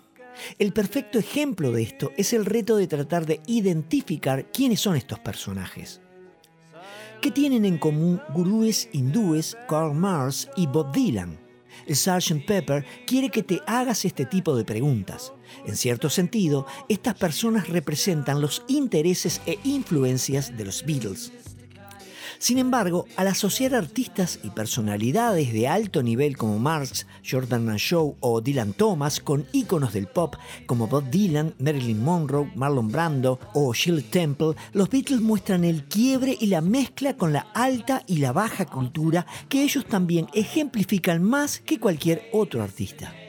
Sir Peter Blake era un célebre artista pop de un estilo que usa los aspectos de la cultura masiva para llamar la atención a las borrosas líneas que dividen el arte, la publicidad, las noticias y cualquier otra forma de medio. Blake y los Beatles diseñaron la portada de Sgt. Pepper como una pieza de arte y un producto. Adentro, el disco tenía recortes de papel de la vestimenta de la banda, agregando un valor estético al consumidor con las letras en la parte de atrás para seguir la música. Sir Peter Blake recuerda cómo fue la idea y esa sesión de fotos. Hice una escenografía ambiciosa porque era necesario. Quiero decir, es que no era un simple collage, sino que se construyó en un escenario. Así que todas las figuras en él eran de tamaño natural. Estas eran una lista de personas que los Beatles, yo y Robert Fraser hicimos. Luego todo se armó y las imágenes se hicieron en recortes de tamaño natural pegados en una pared. Luego, como había estado trabajando con Madame Tussauds, tomamos prestadas algunas imágenes de cera, como Sonny Liston y la inglesa rubia Diana Dors. Y luego se construyó en el estudio, por lo que probablemente lo podría haber hecho de una manera más fácil. Fue divertido y a la mañana siguiente se hizo en el estudio de Michael Cooper. Al otro día se desarmó sin romperla y él y Robert Fraser se llevaron la mayoría de las imágenes y luego adquirí a Sony Liston. Me pagaron muy poco. Quiero decir, me pagaron 200 libras. El gran problema fue que Robert Fraser, que probablemente estaba drogado, firmó en mi nombre un contrato que renunciaba a mis derechos de autor, por lo que siempre ha sido un problema que nunca pude resolver. Es decir, ustedes y los Beatles han usado la foto sin pagarme un peso. Ni la espinal. Mal y yo buscamos fotografías por distintas bibliotecas. Peter Blake las amplió y les añadió color. Paul McCartney. Era una idea que fingiéramos que éramos otra banda cuando hiciéramos este álbum y la idea fue que cuando te acercaras al micrófono a cantar, por ejemplo John, no fuera John Lennon, sino un muchacho más de ese grupo para que puedas hacer lo que quieras. Así que por eso lo de ponernos uniformes. Fuimos a un sastre en el Soho de Londres llamado Berman, nos midieron y tuvimos nuestros trajes y todo. Quizás lo que Paul no recuerde es que Monty Berman no fue el que directamente les hizo los trajes. Lo que muy pocos saben es que Brian Epstein se comunicó con un sastre mexicano radicado en Los Ángeles para el diseño de los trajes que los Beatles lucirían en la portada del Sgt. Pepper. Manuel Cuevas ya era famoso por ser el modisto de Frank Sinatra, Elvis Presley, James Dean, John Wayne o Marlon Brando, entre otros muchos artistas. Y a lo que Monty Berman era socio de la sociedad de la Variety Club, solo les tomó las medidas para enviarlas a Los Ángeles. Lo que muchos no saben es que los colores de los trajes fueron inspirados en los altares del Día de los Muertos de la cultura mexicana. Manuel Cuevas. Querían unos trajes para un este para un álbum cover. Algo que que sea así como inglés, estamos pidiendo que nos haga usted el favor de imágenes y todo. Yo nomás sabía que era para ellos. Sí, sí, hice nueve realmente, pero escogieron ellos lo que querían. Llegaron acá a Los Ángeles, los conocí a todos, me hice muy amigo del- de, John, John Lennon. Ringo Starr. Llegó el momento de diseñar la portada y decidimos disfrazarnos. Queríamos ser los Peppers. Nos hicimos trajes especiales y era la época hippie por excelencia. De eso se trataba. Con Sgt. Pepper, los Beatles se encuentran en una postura de desafío, retando todo lo que han hecho hasta este punto, retando al más culto crítico de arte para que abandone su exclusión de la cultura popular. Están retando a los que escuchan a que se enganchen con algo más que canciones de amor con los mismos cuatro acordes. Hasta están retando los mismos sentimientos de unidad que definieron el verano del amor de 1967, entregando una suite de canciones que hablan de la paranoia y la pérdida, al igual que el amor y el estar juntos. Paul McCartney. Estábamos cambiando el método de trabajar en ese entonces. Y en vez de apuntar a lanzar simples pegadizos, queríamos más bien escribir una novela que era Sgt. Pepper, sin duda. Era más bien un concepto general como algo que no se había hecho. Y eso se ve también en el envase. Ringo Starr. Sgt. Pepper para mí fue un gran álbum donde aprendí a jugar ajedrez ya que tenía mucho tiempo libre. George Harrison. Para mí fue un tanto cansado y aburrido. Mi corazón aún estaba en la India. John Lennon. Cuando se analiza nos encontramos con un álbum llamado Sgt. Peppers, con pistas que se suceden sin separación. En aquel entonces era una idea encantadora, pero ahora no significa nada. Y cuando consideramos cada canción individualmente, tenemos a Day in the Life y sinceramente no puedo pensar en otra. ¿Qué más tiene el disco en términos musicales aparte de las canciones que corren sin interrupción? John, Ringo y George, a diferencia de Paul, no ve el Sgt. Pepper como el disco que fue o es, ya que pasaron por diferentes momentos de cambios profundos en lo musical y hasta como personas, como vimos en los diferentes informes de las canciones de Sgt. Pepper. Pero más allá de eso, y viendo ese momento en especial, los Beatles se pusieron en la portada tres veces. Una como las figuras de cera de los Beatles que fueron, otra como la falsa banda del Sgt. Pepper en su brillante y llamativa gloria, y finalmente como ellos mismos en el vinilo, en la creatividad que deja a Sgt. Pepper's Lonely Hearts Club Band como el disco que cambió la historia de la música contemporánea.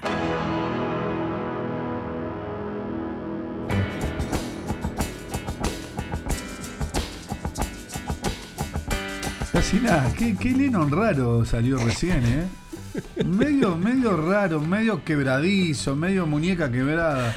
No, tengo ¿Quién, que- ¿Quién lo hacía Lennon? Dígame Habló, el habló nombre. con Johnny, me parece. ahí. ¿Eh? ¿De ¿Quién fue la persona que hizo de John Lennon? No sé, alguien que encontré por ahí que Una se persona animó. que está al lado mío, me No, como se parece. llamaba Johnny era muy parecido el nombre John, Johnny. Sí, me, me- parecía, parecía a usted esa voz, Branias, ¿eh? La de No, John. de ninguna manera. ¿No? A mí me aceleran No, la voz. no escúchelo, cuando lo escuchen en Spotify, ¿Sí? eh, Claro, ese va a es lo que encontrar eh, todo Se esto más hombre. natural. No, no, de natural no tiene nada esto, pero ya, ya hemos Escúchenlo en. Spotify como Postcat Helter Skelter, Escúcheme, de radio. escúcheme. ¿no? eh, Po- Pobre hombre este, el, el fotógrafo, ¿no? Peter Blake. Sí. No, Peter Blake era el artista. Eh, el Bueno, eh, eh, claro, el, fo- el fotógrafo. sin ver, el fotógrafo es. Michael Cooper. Eh, Sir Peter Blake, el, el- el- el artista que diseñó toda la portada, pobre, no.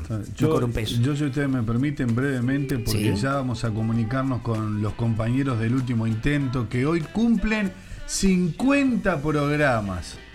Y vamos a hablar con la gente. Les quiero decir, porque ya vamos, estamos en el final del programa, que, eh, ¿por, qué se eligieron, ¿por qué se eligieron los personajes de, de la tapa? ¿Se acuerdan que Lennon quería a Hitler y? Gandhi. Sí, Y sin Gandhi embargo, eh, por ejemplo, Hitler en la tapa original, en la foto original, estaba abajo de Marilyn Monroe, que después fue sustituido por Johnny Westmuller. Sí, y, Eh, y si, y si ustedes ven las tapas y si amplían, lo que sea, se ve escondido atrás de las palmeras a la derecha, ¿no? Sí, exactamente. Y cosa increíble que nadie, lo- el miedo que tenían era que, que- que se quejaran por el derecho de imagen, ¿no? Claro. Los artistas. Y nadie se quejó para nada. O sea, fue un honor para todos. Próximamente en la Babilónica Radio, Polo Medina y su programa eh, Octopus Garden saldrá al aire y no será interrumpido por nadie, ya que lo hará solo.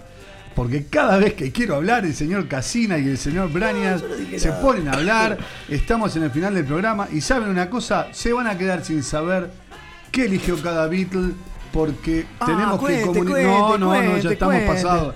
Eh, Quiero pedir disculpas a algunos oyentes que no pudieron salir al aire, que pidieron Ah, algunos sí. temas y, y bueno. Sí, un teníamos incluso un Perdón, tema- mil Nacho. Nacho, por ejemplo, pidió Come Together, que ya fue pasado. También para él. Eh, tenemos este, Cristian Let de Argentina también Cristian de Argentina, que también este, nos mandó eh, saludos y una cosita muy interesante. Aldo Muerza también, de la Aldo República Morza le gusta, le gusta la mezcla de, del tema Beatle con. Sí, le gusta la mezcla del el bombón asesino de los Palmeras con John Lennon cantando Come Together, que está muy bien hecho, eso le voy a decir. Sí, señor. Cuando las cosas están bien hechas, hay que decir la verdad. Eh, ten- eh, bueno, Betina, eh, que también mandó saludos y que próximamente eh, la querida amiga Betina va a dar una noticia muy linda. Eh, hay que esperar, hay que esperar, Casina, hay que esperar. ¿En serio? Sí, sí, sí, Sí. sí, hay que esperar. No se adelante, no se adelante. No, no se adelante, no se adelante. No- Bueno, vamos a ver si, si nos atiende. Dice Helter Skelter se gana un premio el señor que está cumpliendo sus 50 programas. A ver. 50 programitas, ¿eh? Para mí es una mentira eso tan grande. Para mí van 20, dice Helter 50. Skelter. ¡Oh! ¡Buenas ganó. noches, América! ¿Cómo Ganó. le va, Melga? Ganó una invitación a una cena con, con, con tres amigos más. Agarre el teléfono, Braña, que desde hoy le está Ah, diciendo. ¿Quién paga? ¿Eh? Eh, ¿Qué- Mampel. quién paga? Credisol no existe más, ¿no? Mampel, Credisol paga. No, No. haga propaganda, no sea No, guarango, no. no. haga propaganda que después no nos pagan nada. No, no. Bueno, No, ¿qué se no paga estar, en los 50 programas ya? 50 programas. ¿Cómo llegamos hasta acá? No sé. Es un misterio, ¿eh? Más o menos como nosotros llegamos también hasta acá.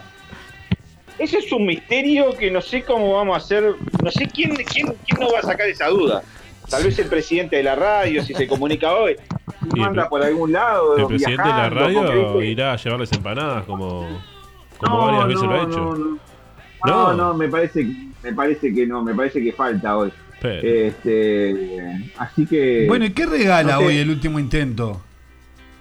¿Qué regala hoy? Lo mismo que todos los Regala sábados. humor, desfachatez. Buena Humor, onda. así.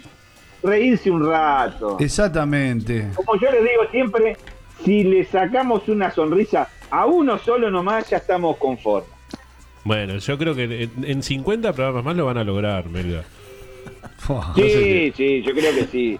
Tengo, tengo y quiero que le manden un saludo muy grande al tío Piropero ya conectado. Ah, bueno. peinadito, Sí. peinadito eh, a los lengüetazos de, de, de- lengüetazo de vaca. Está vestido de gala, me Ah, imagino, ¿no? la- Con un monito y eso sí. Deje, hablar a Melgarejo, por favor. Este, Mario, gracias, la boca, Polo Mario. Medina. Gracias, señor Polo Medina. Por gracias. favor. Saludo a Mario Casina también. Muy bien, muchas No lo gracias. había saludado a Mario. Hable, Casina. Muy bien. Habla, ahora Un que puede hablar, no habla. No, porque está hablando Melgarejo. Muy bien, muy bien. Qué relajo esto. ¿Y cómo está solo? Muy buen programa, eh. un gran saludo, Gracias. un Sí. gran saludo al tío Piropero entonces, que también este Acá partícipe de este programa también. Y bueno, y, no- y, Eh. este, ¿y están ustedes dos nada más? Estamos junto a Miseli también. Hoy viene Miseli, porque como son los 50 programas. Ah, ¿viene el caradura vengo ese? para el año, vengo para los 50. Sí, creo que sí. Sí, sí, me dijo que sí. No cayó todavía, no llegó al estudio todavía. Ah, debe estar comprando algunas masitas, algunas cositas de eso. Debe estar comprando algo. Yo, yo creo que está preparando el catering en el piso de abajo. Pero creo yo, cuando llegué no lo vi. Así que no sé. Está bien, muy Esperemos que sí. Esperemos La que sí. verdad, este, hablando en serio, muchísimas felicitaciones Sí, porque un programa, eh, un programa puede durar un día, pero 50 Ah, sí. fines de semana, como lo ha hecho el último intento, no cualquier programa lo hace. Por eso estamos aguantando acá. Este, Hasta así- que se den cuenta y nos rajen, pero bueno. y bueno, hasta que Eh, llegue eh, Sexto. El Sexto, Sexto en cualquier momento llega y dice, vamos a bajar varios programas. es el que define, el que define, el que define todo acá en la radio. Por ahora, como él está en sus cosas, en sus temas, este, nos deja, nos deja estar acá un rato más. Me parece Muy muy bien, muy bien. Bueno, Bueno, entonces Bueno, le decimos saludo a... a... toda la audiencia de Helter Skelter, el Muy saludo, que se queden también, los Sí, invitamos a que se obviamente. queden a compartir con nosotros este, estas dos horas del último intento aquí en la Babilónica Radio. Podríamos hacer un, todos los fines de semana un, un- un nexo, ¿no? ¿Qué les parece? Está me buena encanta, idea. me encanta. Está bueno, encanta, ¿no? Porque así la audiencia ya los va conociendo cada vez más. Este, porque siempre se suma nueva gente. Decirles que los compañeros del último intento hacen un programa realmente muy, pero muy agradable, donde nos matamos de la risa, con sus ocurrencias, con sus dichos, con su música. Y bueno, y nos ayudan a pasar este, bien en este momento que la verdad que hace, hace bien reírse. Sí, señor. Que todos estamos. Por este, eso, un bueno, ratito. Un ratito nomás. Son Y la vacuna del humor. la vacuna del humor. El último No. intento es la vacuna contra La el. cuarta dosis. Ahí va. eh, el- mirá, Somos la cuarta dosis. El eslogan sería: el último intento. La cuarta dosis. Ese ya me sacó de lo que iba a decir, Casina. Déjeme, estoy pensando algo para decir y usted, cuando tiene que hablar, no habla. Y cuando el no tiene que hablar, es habla. tirano en la radio. Eh, Polo, Cuando ¿no? estabas inspirado, Polo, estabas Exactamente. El último intento es, eh, es la vacuna contra el mal humor. Ahí está. Ahí está, muy bien. Eh, ahí va, me encantó esa. Y lo Me pueden poner, el esa, último intento el es la vacuna El contra el mal humor, contra el mal humor. Así que a bien. toda la audiencia de Helter Skelter sigan enganchados que se viene. ¿Qué Gerardo? El hueco. Ah, no. No, ¿cómo güey? El último intento Es con sus mala 50 onda, programas. No es puedo mala eso. onda, qué mala onda que es, qué El- mala los onda 50 que programas del último intento. Grañas, grañas, te voy a decir sí. como te dice El Laura, graña, el te voy a graña. Muy el bien. graña, el graña, te ves. Bueno, que venga, pasen muy bien. Nos, vemos, todo y- nos, Buen fin despe- de semana. nos despedimos y arrancan Bueno. ustedes. Abrazo grande. Muy y bien. muchas felicitaciones. contigo nos reencontramos mañana, Mañana, eh, como en siempre. Cuarto del fondo. Como siempre. Como siempre. Muy como bien. todos los domingos a la noche. Abrazo para todos. Dale. Chao. Abrazo. Pasen bien, gracias. Chau, chau.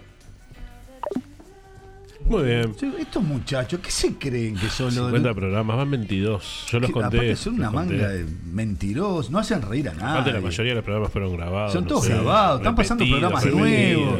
Luis Melgarejo y Jorge Miseli son. Son un no, desastre. ¿Quién se creen que son? Bueno. Bueno, eh, Casina, y Sí. así hemos llegado al final de Al este final. programa que yo no sé. Excelente programa. Yo no sé, yo, yo no digo más nada porque yo. Mire, No. en este programa Sí. me hice la cola. No. Usted se orinó en No, Hamburgo. no, mentira.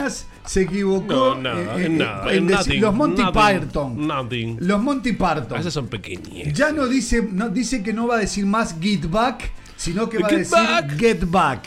Get back. Eh, ¿Qué más podemos decir? Nos equivocamos en el esqueleto. Sí. Mandamos. eh, El esqueleto no lo hagas porque no, No, lo nos, respetamos. fa- nos faltaron este, mencionar eh, gente. Sí, No, pasar audio de gente. Pasar audio de no, no, no, un gente. desastre. que será la primera y la última vez que vamos a hacer un programa tan desordenado como este. Hermosamente quedó. Hermosamente Bueno, quedó. no Bueno, queda más nada para nada. decir de Sgt. Pepper, así que Nada. nos vamos. Adiós, Sgt. Pepper, adiós al mejor Bienvenido, disco Magical de la historia, el disco que cambió el curso de la música contemporánea. Exactamente. Y lo hice con una lágrima en Sí. el ojo derecho. ¿Sabe por qué? ¿Por qué? Porque en el final el amor que recibes, Es igual al amor que das. quedas. ¿Y si no nos vemos? Nos escuchamos. ¿Cuándo? Nos escuchamos el próximo sábado ¿Dónde? a las 19 horas en la Babilónica. Y si no nos ven, Nos escuchamos. pero. Si no, nos, si no nos ven, nos escuchan por Spotify, Exacto. que va a Y- estar colgado nuestro programa en el postcat Helter Skelter, Y- programa de ¿Y radio. por dónde nos pueden seguir también? Por la página de Facebook, Por la Helter calle Skelter, también. programa de radio. Por Instagram, Helter Skelter 598. O por cualquier red que ustedes encuentren Helter Skelter, ahí estaremos. Por la calle lo van a seguir a ustedes sus Polo, acreedores. Polo se toma el 64 muy seguido, así que síganlo nomás. Exactamente. Bueno, hasta el sábado. Hasta el sábado. Chao.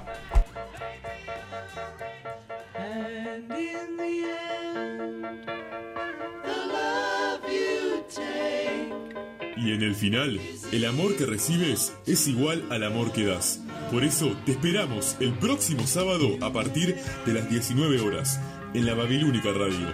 Si no nos vemos, nos escuchamos.